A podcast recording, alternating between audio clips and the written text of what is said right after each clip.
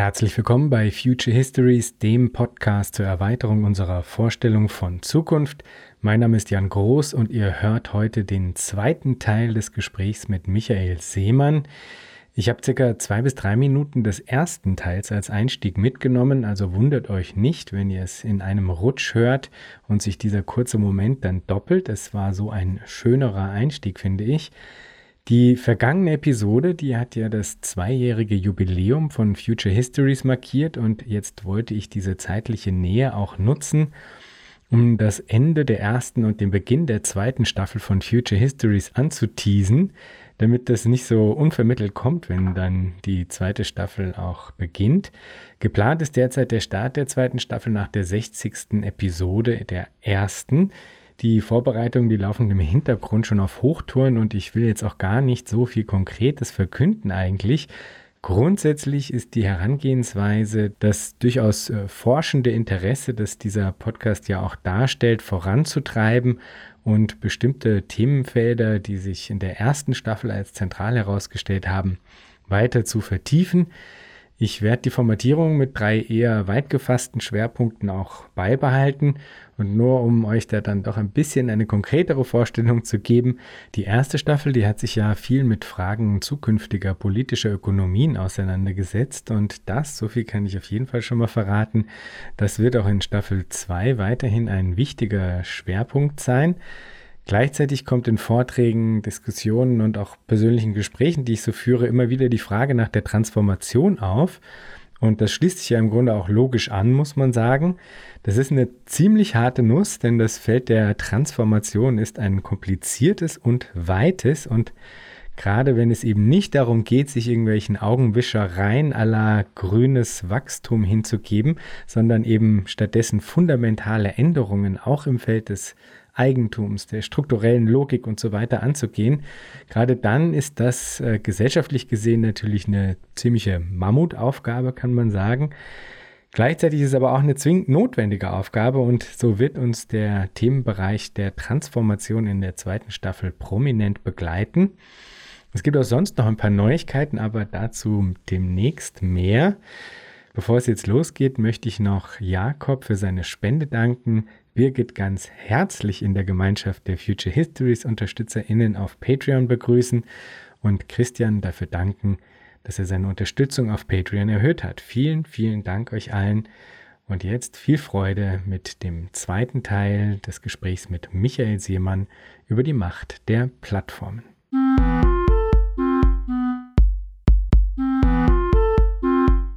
Das sehen wir bei allen Plattformen. Wir sehen, dass sie in ihrer frühen Phase, äh, in ihrer Wachstumsphase eine wahnsinnige Offenheit an den Tag legen, um dann eben möglichst viele Verbindungen zu akkumulieren.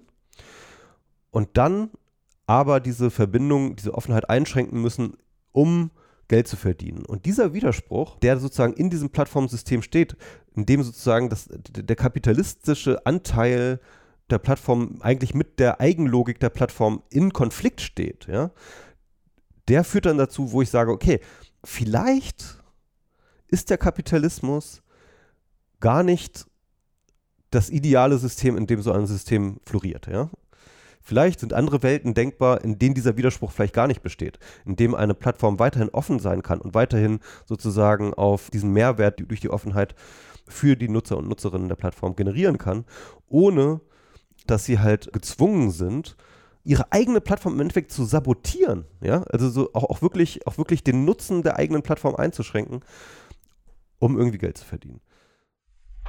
Und dafür gibst du ja dann auch Beispiele, ganz konkrete. Das fand ich zum Beispiel auch wirklich sehr erfrischend an dem Buch, dass es da dann schließt mit ganz konkreten äh, Vorschlägen dazu, wie man das anders gestalten könnte. Also du hast jetzt gerade richtig festgestellt, es könnte sein, dass die Plattform im Kapitalismus eigentlich nicht ihr natürliches Habitat hat, ja, sondern dass eigentlich es andere Ausgangsbedingungen bräuchte, beziehungsweise andere äh, sagen, äh, Logiken aufrechterhalten bleiben müssten, namentlich die Offenheit, ja, um eigentlich der Eigenlogik der Plattform Plattform in vollem Umfang gerecht werden zu können, wenn ich das richtig verstehe. Und dann schlägst du ja auch äh, durchaus ganz konkrete Sachen vor, wie man das denn erreichen kann. Wie, wie ginge das vonstatten? Wie könnten wir das auch jetzt schon schaffen oder zumindest äh, äh, Schritte in diese Richtung setzen?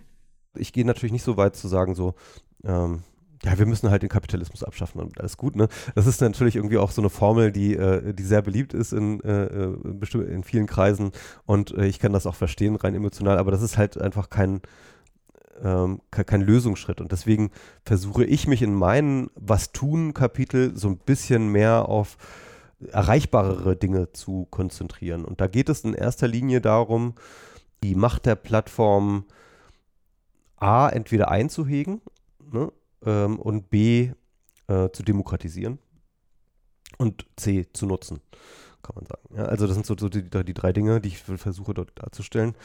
Und, ähm, und natürlich ähm, steht es erst einmal, äh, ist erstmal der naheliegendste Gedanke, finde ich persönlich, ähm, dass wir ja bereits schon ein Strukturparadigma haben, in dem wir leben. Das ist der, in erster Linie der Staat, ja.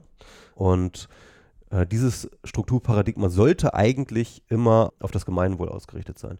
Und an eine Sache, die der Staat macht, um dieses Gemeinwohl zu entsprechen, ist halt eben selber Infrastrukturanbieter zu sein. Ne? Also die Straßen und ähm, äh, die Städte und so weiter und so fort, äh, die öffentliche Infrastruktur ähm, sind ja, sag ich mal, der, der sichtbarste und materiellste Teil ähm, dieses Strukturparadigma Staates, den wir so sehen. Und mir geht eigentlich gar nicht in den Kopf, warum die, der Staat seine Rolle im Digitalen nicht ähnlich sieht. Ne? Also warum er nicht auch im digitalen Infrastrukturanbieter wird. Ähm, denn das sind ja Plattformen, sind Stru Infrastrukturanbieter und im Endeffekt lässt sich der Staat da ja auch die Wurst von der, vom, vom Brot nehmen.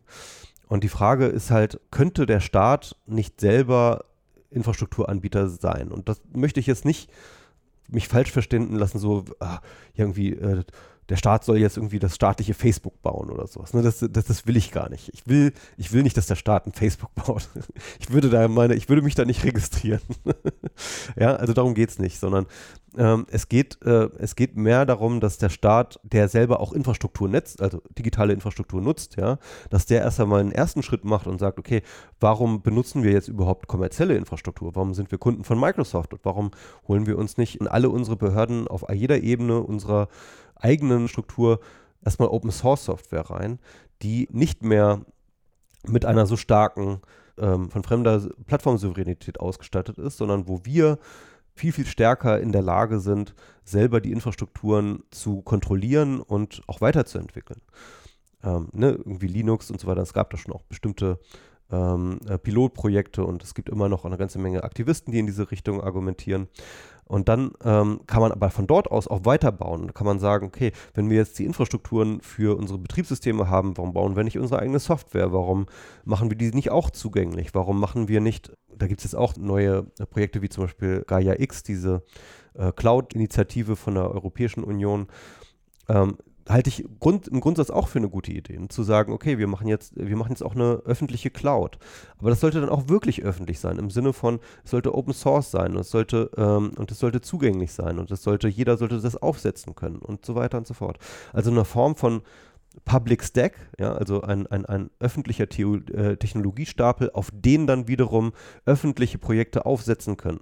Eine wesentliche Eigenschaft der Strukturlogik der Plattform ist ja diese Iterativität, ja, also diese die Iterierbarkeit, dass sich sozusagen ein Level auf den nächsten stellt ne, und das immer weiterentwickelt werden kann. Und ich glaube, so muss der Staat auch denken, dass er halt irgendwo anfängt und sagt, wir müssen diesen, diesen Stapel von Technologien und, und Ebenen von, von Plattformen irgendwo anfangen und dann alle einladen, daran zu partizipieren. Und dann hätte man ein gemeinwohlorientiertes Plattformökosystem, mit dem man halt die Macht der Plattform zumindest einschränken kann, zumindest einhegen kann, indem man einfach Alternativen schafft, ja. Ähm, das zweite, was ich sage, ist halt, wir sollten von der Musikindustrie lernen. Ja? Also die Musikindustrie hat halt äh, die Macht der Plattform insofern eingehegt bekommen, indem sie ähm, da kann man dann drüber streiten, ob rechtmäßig oder nicht, aber sich halt im Endeffekt in Form eines Kartells jetzt überall die Streaming-Dienste ähm, äh, die, die Preise diktiert, ja, und, und, und die Kataloge diktiert. Und ich sehe tatsächlich in der Logik der Plattform einfach die Notwendigkeit von, wenn nicht Monopolisierung, doch ähm, weitreichender Aggregierung von Verbindungen und einer zentralen Form der Aushandlung, was dann mit diesen Verbindungen passiert. Also momentan ist es so, wir sind alle sozusagen Nutzer und Nutzerinnen von verschiedenen Plattformen und manchmal kriegen wir einen Rappel und sagen so, ach, Facebook ist doch alles böse, ich will jetzt meinen Account löschen und ich mache da nicht mehr mit und so weiter und so fort. Und das ist alles schön und gut, aber ähm, es bringt politisch halt einfach mal gar nichts. Ne? Also äh, Facebook ist das relativ egal, ob ich meinen Account lösche. Was Facebook nicht egal ist, ist, wenn plötzlich zigtausende, hunderttausende, vielleicht Millionen Leute sich zusammenschließen würden und sagen, pass mal auf, Facebook, ähm, schöne Plattform hast du da, aber wenn du dich mit uns verbinden willst, ja, dann gelten bestimmte Bedingungen. Und dann muss man aber allerdings auch nochmal mit einberechnen, dass halt unterschiedliche Verbindungen unterschiedlich wertvoll sind für so eine Plattform. Ne? Also ich habe das mal in einem Buch ähm, an Kylie Jenner, der Schwester von Kim Kardashian, ähm, klargemacht, die halt eine der äh, erfolgreichsten Influencerinnen äh, der Welt ist, ähm, die als sie mal getwittert hat, dass sie äh, nicht mehr bei Snapchat ist, wo das Snapchat-Aktie am 8% eingebrochen ist. Ja? Ähm, äh, das sind so Phänomene, wo man einfach sa äh, sagt, okay, ähm, wenn ich jetzt meinen Account lösche bei Instagram, dann ist das Instagram relativ egal. Wenn, ähm, wenn ähm, Kylie Jenner das macht, dann ist es halt eben nicht egal. Genauso ist das halt in verschiedenen Plattformen, äh, Ökosystemen, dass bestimmte Leute und bestimmte Verbindungen halt wertvoller sind für die Plattform als andere.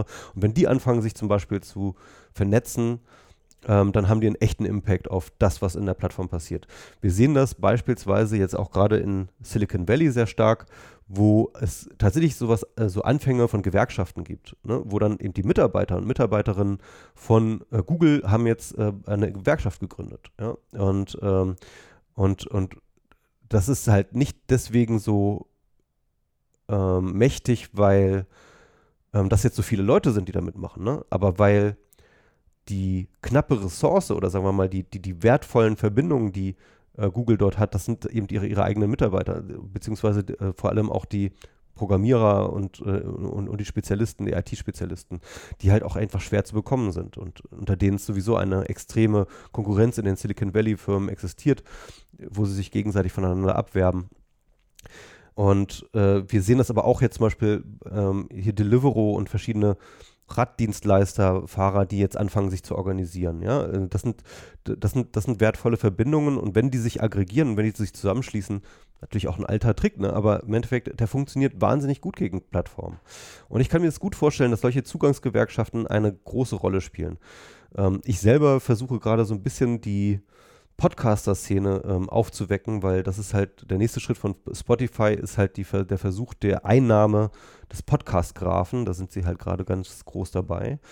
Ähm, sie wollen sich sozusagen die Podcast-Landschaft einverleiben und wenn wir erstmal so weit sind, dass alle Leute nur noch über Spotify ihre Podcasts hören, dann sind wir mehr oder weniger diesem einen Unternehmen halt wahnsinnig ausgeliefert und ich glaube, wir sollten da von der Musikindustrie lernen als Podcaster und ähm, uns irgendwie organisieren in, in, in, in, ähm, in, einer, ähm, in, in, einer Art Zugangsgewerkschaft, wo wir ähm, nicht unbedingt jetzt sagen, okay, wir verweigern uns Spotify ganz uh, oder so, sondern wo wir einfach in der Lage sind und, und die Macht haben, für, äh, Bedingungen zu stellen für unsere Verbindungen. Ne? Also der Zusammenschluss in sowas wie Zugangsgewerkschaften ist halt ein anderer ganz wesentlicher Punkt, womit man die Macht der Plattform brechen und vielleicht auch sogar demokratisieren kann. Ja. Ein weiterer Punkt, der mir ziemlich ins Auge gestochen ist, ähm, den nennst du Substitutionsangriffe legalisieren, weil da sind wir eigentlich indirekt ja auch wieder ein bisschen bei der Frage des Eigentums, aber das fand ich einen guten Punkt, weil im Grunde ähm, sozusagen, dass die Vulnerabilität der Plattformen auch nochmal auf einer anderen Ebene herausstellt, nämlich auf der Ebene der Nützlichkeit eigentlich. Also, weil ich finde, das ist eigentlich einen zentralen Punkt auch, äh, den du da hervorbringst in Bezug auf, äh, warum alternative Plattformlogiken nicht nur möglich, sondern auch eben wünschenswert wären, ist ja gerade, weil sagen, eigentlich da eine Potenzialität drin schlummern würde, die den Nutzen der jetzigen Plattform im Grunde übertreffen könnte. Ja? Und ein Ansatzpunkt wäre eben zu sagen, okay, man öffnet im Grunde sozusagen, wenn man so will, den Ring. Und dann kann man ja eigentlich sogar fast schon, muss ich jetzt denken, die ganzen Wettbewerbsleute mit ins Boot holen, argumentativ, weil man im Grunde ja dann eigentlich nur sagen würde, äh, wenn sagen alle Zugang hätten, Plattformen zu optimieren, ja, oder eben über äh, Interoperabilität äh, sozusagen äh, quasi äh, Zugang zu schaffen oder sozusagen sich damit weiter zu vernetzen, also die Verbindungslogik eigentlich zu steigern, also mitzunehmen und mehr Verbindungen zu ermöglichen. Wenn man quasi das öffnet, dann gäbe es eigentlich eine Möglichkeit, den vollen Nutzen der Plattformlogik in dieser Hinsicht sozusagen auszuschöpfen. Aber letztlich sind wir dann auf eine Art ja wieder eben bei dieser Eigentumsfrage angelangt, weil äh, dem im Wege stünde eigentlich ja dann das Urheberrecht, wenn Genau. Wobei man natürlich sagen muss, dass äh, relativ neue Regelungen im Urheberrecht, die äh, beispielsweise im DMCA, also das, den amerikanischen Urheberrechtsamendment, wurde es als illegal erklärt, zum Beispiel Kopierschutzmaßnahmen zu überwinden oder Schnittstellendefinitionen zu reverse engineeren in bestimmten Hinsichten. Und äh, das gleich äh, in der Entsprechung gibt es auch im Urheberrecht in Deutschland. Und dann müssen wir nochmal kurz auf diesen Konflikt oder diesen Widerspruch in der Logik der Plattform mit ähm, der einerseits der Öffnung oder der Offenheit und auf der anderen Seite der Schließung, um, um Geld zu verdienen, nochmal zurückkommen. Denn ähm, das wurde genau deswegen eingeführt, also diese, diese, diese Gesetzgebung. Ne? Also es gab immer schon äh, Leute, die diese Schließung der Plattform, um Geld zu verdienen, nicht hingenommen haben und halt ähm, Wege drumherum gesucht haben, eben äh, über technische Wege, durch Hacks, durch äh, Reverse Engineering und so weiter und so fort, diese Plattform wieder offen zu machen ja, und proprietäre Systeme wieder zu öffentlichen Systemen zu machen. Und tatsächlich haben die dann erfolgreich lobbyiert, also sagen wir mal Infrastruktur, äh, beziehungsweise die ähm, ja, Plattformhersteller haben erfolgreich lobbyiert, dass das dann illegalisiert wurde. Ne? Und ich glaube, damit hat sich der Staat auch in gewisser Hinsicht selbst ins Bein geschossen, weil er damit eigentlich einen wichtigen Grundstein für äh, die Macht der Plattform festgelegt hat. Ne? Also indem er halt sozusagen sowas verbietet. Und ich glaube, der erste Schritt hin zu einer besseren Plattformwelt wäre erst einmal das zurückzunehmen und zu sagen, okay, wir illegalisieren es nicht, wenn man eine proprietäre Infrastruktur wieder zu einer öffentlichen Infrastruktur macht. Ja? Also wenn man, wenn man etwas tut, was grundsätzlich erst einmal den Nutzen der Gesellschaft eigentlich erhöht, die Wohlfahrt der Gesellschaft eigentlich erhöht. Am Anfang des Was tun Abschnittes zitierst du auch Gilles Deleuze mit der Aussage, weder zur Furcht noch zur Hoffnung besteht Grund, sondern nur dazu, neue Waffen zu suchen.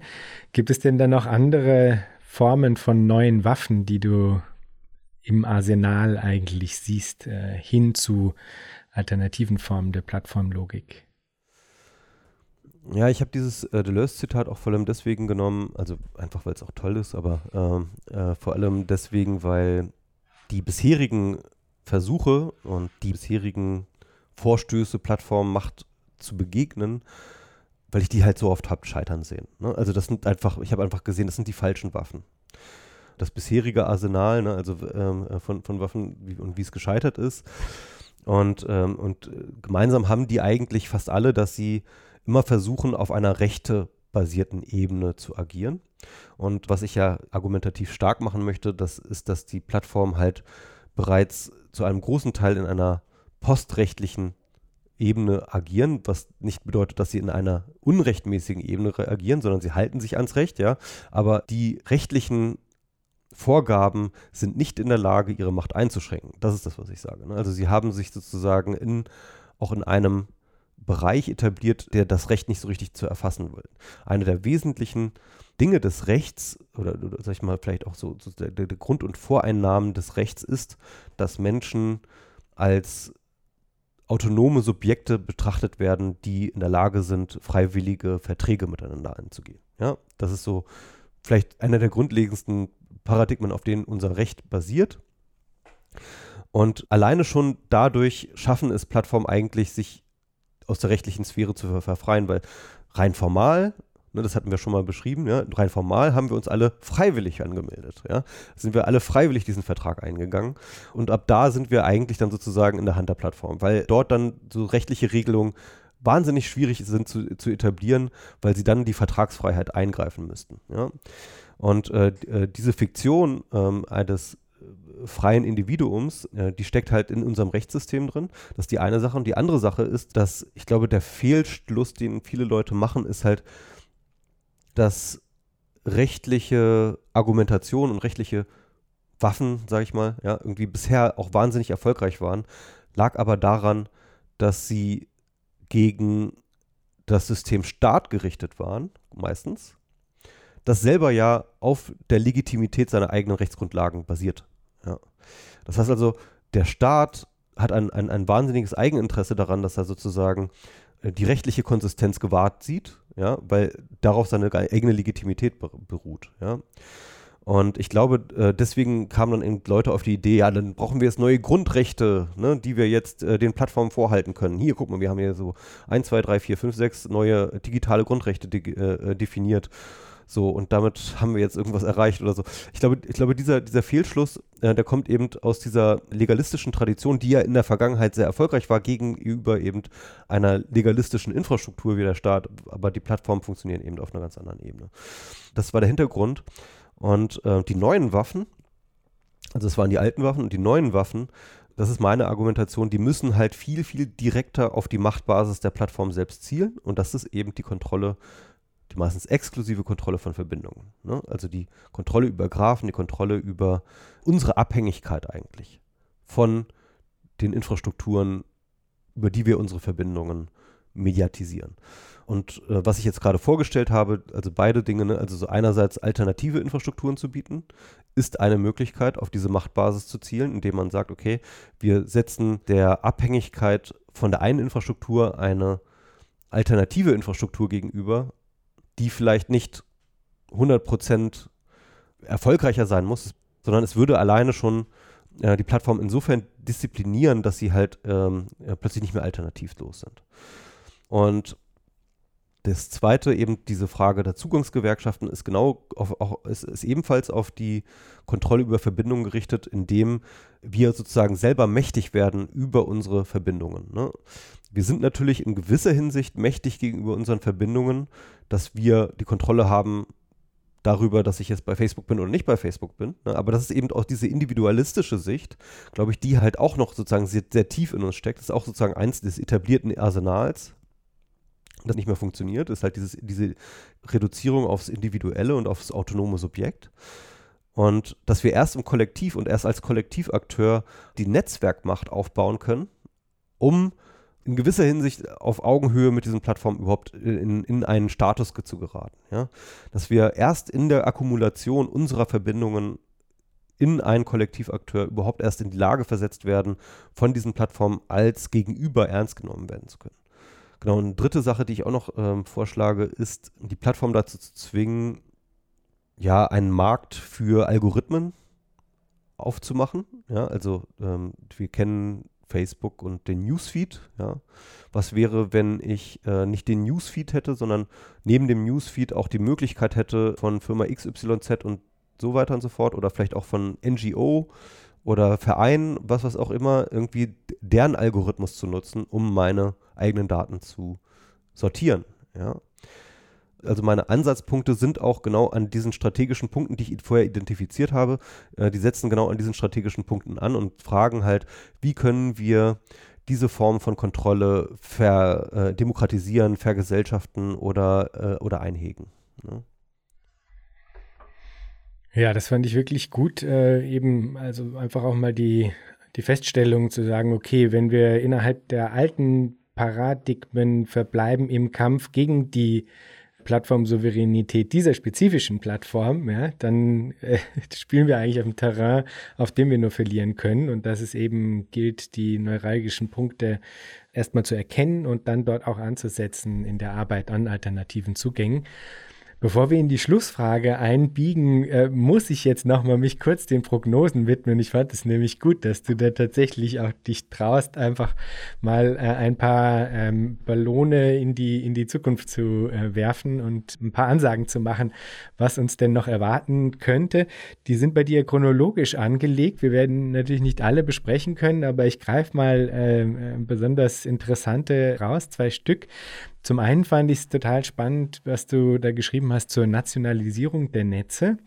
Und dann der äh, Punkt 10, der ja dann sozusagen auch schon äh, chronologisch eben am weitesten entfernt ist, ja, ähm, das Ende der staatlich organisierten repräsentativen Demokratie. Beide diese Prognosen würden mich sehr interessieren. Vielleicht fangen wir einfach mal an bei der Nationalisierung der Netze, weil das ist ja was, was sich erstmal irgendwie so ein bisschen kontraintuitiv gibt. Ne? Es ist sozusagen jetzt immer dieser Gestus der Erweiterung der Netzwerklogik auch in einem expansiven Sinne als Dogma ausgerufen worden. Ich hatte jetzt in der letzten Folge, das passt vielleicht da eigentlich sogar ein bisschen hinein, Urs Stehli zu Entnetzungen zu Gast. Und das, was du jetzt da sagen beschreibst, wäre ja eigentlich eben eine Renationalisierung der Netze und somit eigentlich auch zwar keine Entnetzung, aber neue Silos oder sowas, wenn man so will. Gell? Ja, es ist schon auch eine gewisse Entnetzung. Ne? Ähm, das ist interessant. Ja, also ich muss dazu sagen, diese Ballons, die ich da fliegen lasse, sind insofern auch eine Mogelpackung, dass ich dort in erster Linie ja bereits in Ansätzen vorhandene Strukturen beobachte, die ich äh, in, die, in die Zukunft weiter interpoliere. Ähm, und die Renationalisierung der Netze, die sehen wir ja schon seit längerem eigentlich voranschreiten. Also wir sehen ja, China war halt das, äh, das erste Land, das halt äh, sich diese große The Great Firewall gegeben hat, ne? also diese große Kontrollinfrastruktur, die zwischen dem China-Net und dem Internet sozusagen existiert. Die sind dann zwar noch verbunden, ne? China-Net und Internet, aber halt nur über sehr, sehr konkret kontrollierte äh, Access Points und, ähm, und ähm, die chinesische Regierung ist sehr, sehr erpicht darauf, eben ähm, bestimmte Inhalte und bestimmte äh, Quellen und Zugänge eben aus dem chinesischen Netz rauszuhalten. Ähm, das Ganze ähm, wurde, glaube ich, lange ein bisschen belächelt und ein bisschen äh, so, so, so, ja, die brauchen noch ein bisschen die Chinesen. Es wurde immer so ein bisschen verniedlicht und so. Aber was wir eigentlich sehen, ist tatsächlich, dass das Schule macht. Ne? Also wir sehen das äh, beispielsweise in der Türkei, wir sehen das ähm, in Russland, wir sehen das in ähm, auch in Brasilien. Wir sehen das aber auch in der Europäischen Union. Also beispielsweise ähm, sind wir ja momentan, ähm, halten wir uns ja gerade für die großen Datenschutzweltmeister und glauben deswegen ähm, ja nicht mehr ähm, sinnvoll mit den Amerikanern Daten tauschen zu können. Also es gibt ja diese bestimmten äh, rechtlichen Konstrukte wie äh, äh, Safe Harbor und später das Privacy Shield, die jetzt beide durch das europäische Gerichtshof gekippt worden ist. Und wir sind jetzt in dieser komischen, paradoxen Situation, dass rein formal eigentlich ein Datenaustausch mit den USA keine Rechtsgrundlage hat. Ne? Natürlich tun wir es die ganze Zeit und das passiert die ganze Zeit, aber im Endeffekt sind wir gerade in so einem komischen unsicheren Rechtsraum. Und äh, da, da gibt es auch viele Verwerfungen bei Unternehmen darüber, weil sie halt keine Rechtssicherheit damit haben, wenn sie irgendwie Cloud-Dienstleistungen haben ähm, in den USA. Und äh, da freuen sich natürlich deutsche IT-Dienstleister so ein bisschen. Aber da sehen wir auch eine Art von Unbundling. Wir sehen natürlich aber auch auf ganz andere Ebenen ein Unbundling, also vor allem im Handelskrieg zwischen USA und China, hat sich ja auch die Rhetorik und die äh, Thematik von Interkonnektivität auch auf, auf verschiedenen Ebenen gewandelt. Also beispielsweise die Frage von Huawei, also dem chinesischen Technologiedienstleister, der nicht nur Handys und alle möglichen Consumer Electronics macht, sondern auch vor allem sehr, sehr stark in der äh, Infrastruktur ist. Also ähm, Router und Switches, äh, die halt sozusagen die, die Infrastruktur des Internets selber herstellen, werden von denen sehr erfolgreich vertrieben und vor allem jetzt im Zuge des Ausbaus des 5G-Netzes, das jetzt gerade ja weltweit ausgerollt wird, war eigentlich Huawei besonders gut aufgestellt, weil sie besonders günstige Equipment hatten, ähm, die jetzt aber halt aus westlichen Staaten allen voran den USA, aber nicht nur den USA, auch ähm, äh, ich glaube England und, und, und andere in der Europäischen Union halt einfach ausgeschlossen werden, systematisch, weil man sagt, okay, das ist jetzt ein Sicherheitsrisiko, wenn ähm, chinesische Infrastruktur unsere, ähm, unsere Netze ähm, managt, ja, und wer weiß, was die Chinesen dann noch für Hintertüren haben und dann eventuell uns einfach mal den Datensaft abdrehen können. Wir sehen das aber auch, zum Beispiel wurden auch Huawei plötzlich dann Android-Lizenzen verwehrt, ja, dadurch, äh, dass dann halt eine Sanktion ausgesprochen wurde, ähm, hatten sie keine Lizenzen mehr für ähm, Android-Betriebssysteme. Ähm, ARM, äh, der Chip- äh, Designhersteller ähm, hat denen auch die Lizenzen entzogen. Das heißt, sie könnten auch keine ARM-Prozessoren mehr bauen. Also es, äh, und, auf einmal steht so ein Unternehmen plötzlich vor dem Nichts. Ja, also ähm, das ist schon echt, das sind wirklich krasse Dinge, die gerade passieren. Und das sind natürlich auch Entnetzungen. Ne? Das sind Entnetzungen, das sind ähm, Entnetzungen von Lieferketten, das sind Entnetzungen von diesen ganzen komplexen globalen Prozessen, die äh, bisher auch vor allem das Infra äh, die Infrastruktur des Internets ausgemacht haben. Und äh, all das, äh, all diese Dinge sehe ich als eine Form von Renationalisierung der Netze. Und ich denke, wir werden davon noch viel, viel mehr sehen, weil, glaube ich, insgesamt geopolitisch das Misstrauen zwischen den Staaten steigt. Es gibt jetzt diesen Begriff der digitalen Souveränität, der jetzt überall herumgereicht wird, der im Endeffekt nichts anderes bedeutet als genau diese Entnetzung und äh, Renationalisierung von äh, Netzwerken. Die zweite Prognose, die du da wagst, das ist eben dann chronologisch auch schon die am weitesten von uns jetzt entfernte eigentlich, wobei, wie du richtig andeutest, das in den Anlagen jetzt schon zu beobachten ist, das wäre das Ende der staatlich organisierten repräsentativen Demokratie. Ja, genau. Also ich mache das an verschiedenen Dingen fest und äh, auch das rückführbar auf dieses Strukturparadigma, das ich eben sehe, der Plattform versus jetzt auch zum Beispiel den, den Staat. Ne? Wir haben den Staat als äh, Strukturparadigma irgendwann, äh, ja, der, der war ja erstmal kein demokratischer Staat. Das, das, war ja erst einmal, der Staat ist ja geboren als Monarchie, ist als, als, als absolutistische sogar äh, Monarchie geboren und wurde dann erst im Zuge der, der Zeit demokratisiert und die Demokratisierung hat sich entlang der Möglichkeiten von den Medienstrukturen ergeben, die zu der Zeit da waren. Und das war in erster Linie die Druckerpresse und ähm, anschließend dann auch eben die Massenmedien, die dann eben eine repräsentative Logik in sich eingeschrieben hatten. Also dadurch, dass man wenige Sender hatte und viele Empfänger, brauchte man immer ähm, eine Legitimation durch Repräsentation. Und äh, das hatte man natürlich in hatten die Programmverantwortlichen sowohl in den Zeitungen als auch in den, äh, in, den, in den Verlagen als auch in den ähm, Fernsehsendern und so weiter und so fort immer diese Idee einer, eines repräsentativen Publikums. Ne? Ob die jetzt richtig war oder nicht, das ist erstmal dahingestellt die war nicht richtig. Ne? Es waren immer Theorien, die, die sowieso nie stimmten. Aber im Endeffekt war das immer so diese Vorstellung als eine, eine Repräsentation. Und diese Repräsentation sehen wir eben auch in den demokratischen Strukturen wieder, wenn wir eben beispielsweise in den Parlamenten diese repräsentative Demokratie eingeführt haben, ne? wo, wo halt die einzelnen Abgeordneten nicht für sich sitzen, sondern eben repräsentieren eine bestimmte Form von Bevölkerungsgruppe und so weiter und so fort. Und auch da kann man drüber reden, ob das so wirklich so funktioniert und so. Und das, das ist schon immer, was über jemals funktioniert hat. Ja, so.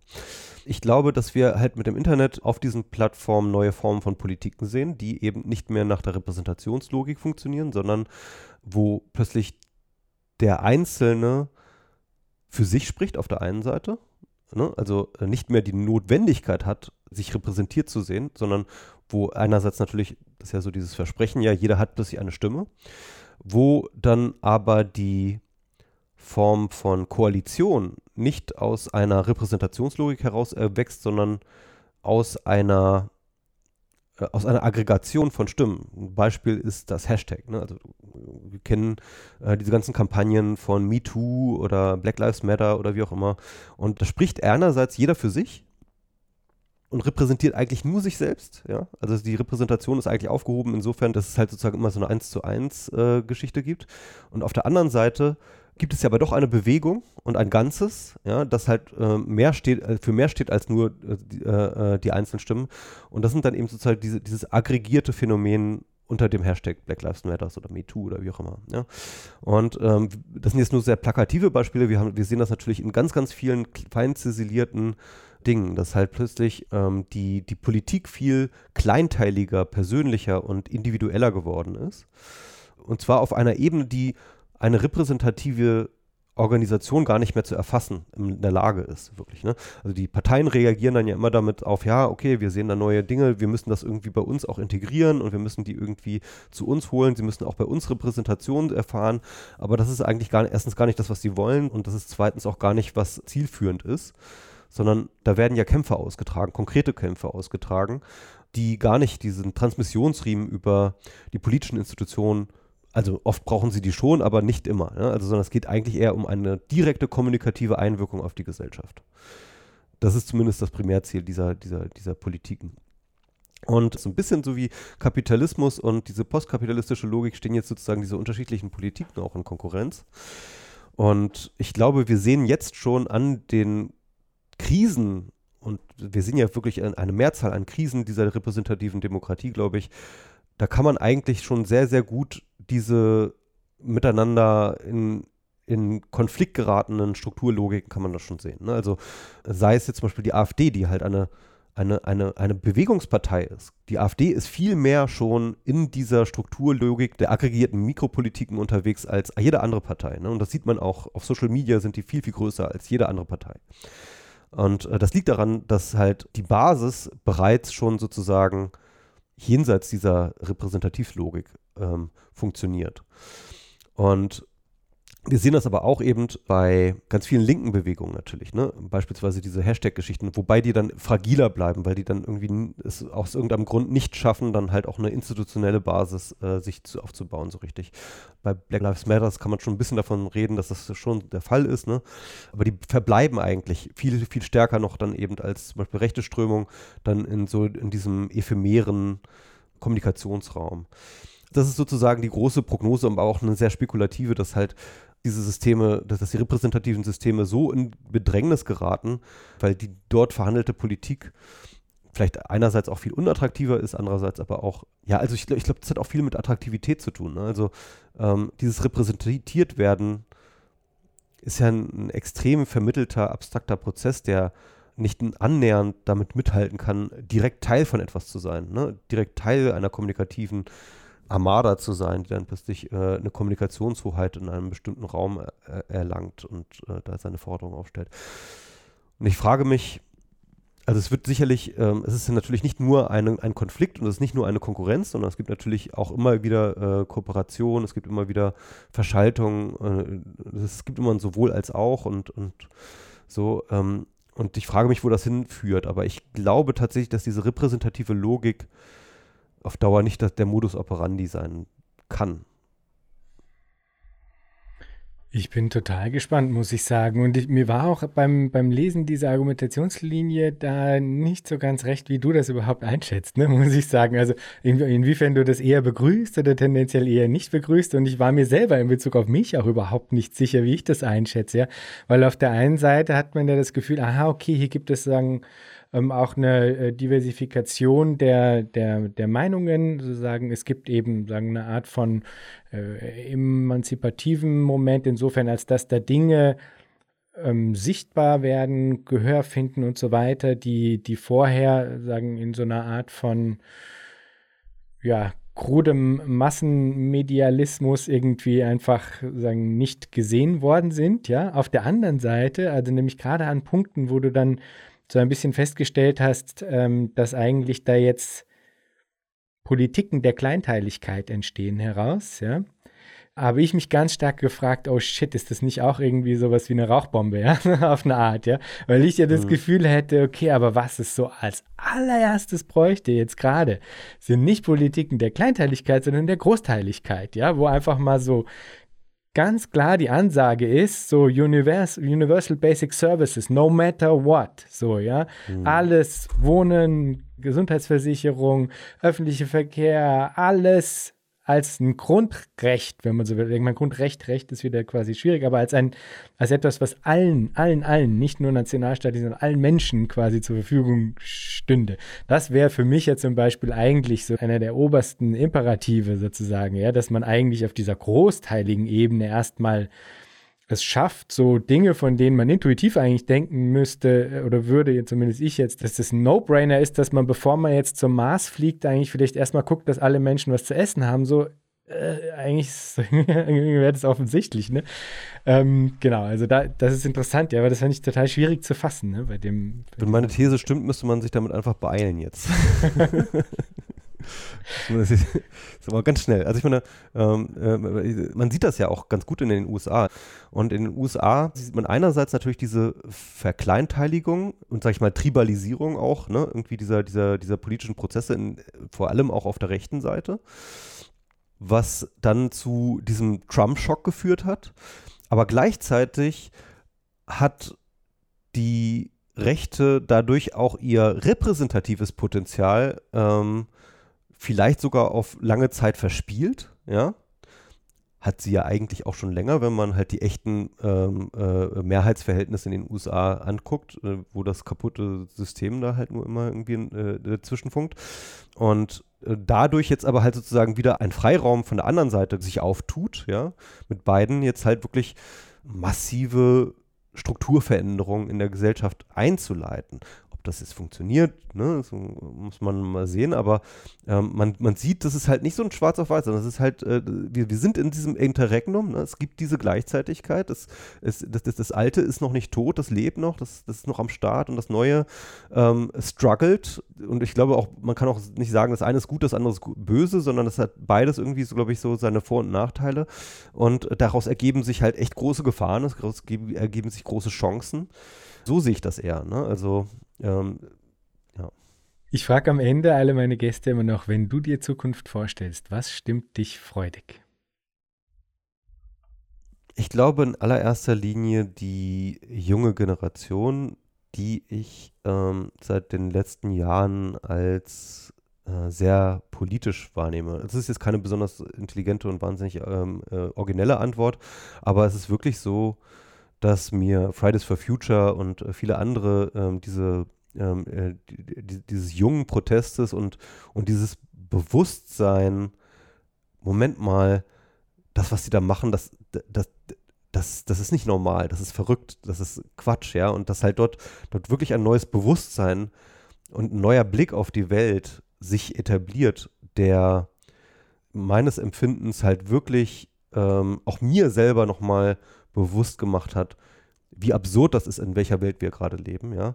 Ich glaube, dass, dass, dass ich dieses Bewusstsein, das ich da gerade aufwecken sehe bei vor allem jungen Leuten, das, das gibt mir Hoffnung. Wunderbar. Michael, vielen Dank für das Gespräch. Ich danke dir.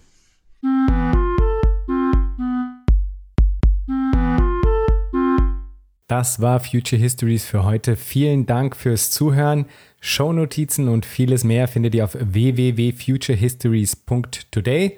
Diskutiert mit auf Twitter unter dem Hashtag Future Histories oder auf Reddit. Lasst mich wissen, was ihr zu dem Ganzen denkt und wie euch diese Folge hier gefallen hat. Unbedingt gut bewerten auf allen Podcast-Plattformen, die ihr nutzt. Für unsere Patreon-Unterstützerinnen und Unterstützer gibt es auf www.patreon.com-future histories vieles an Zusatzmaterial.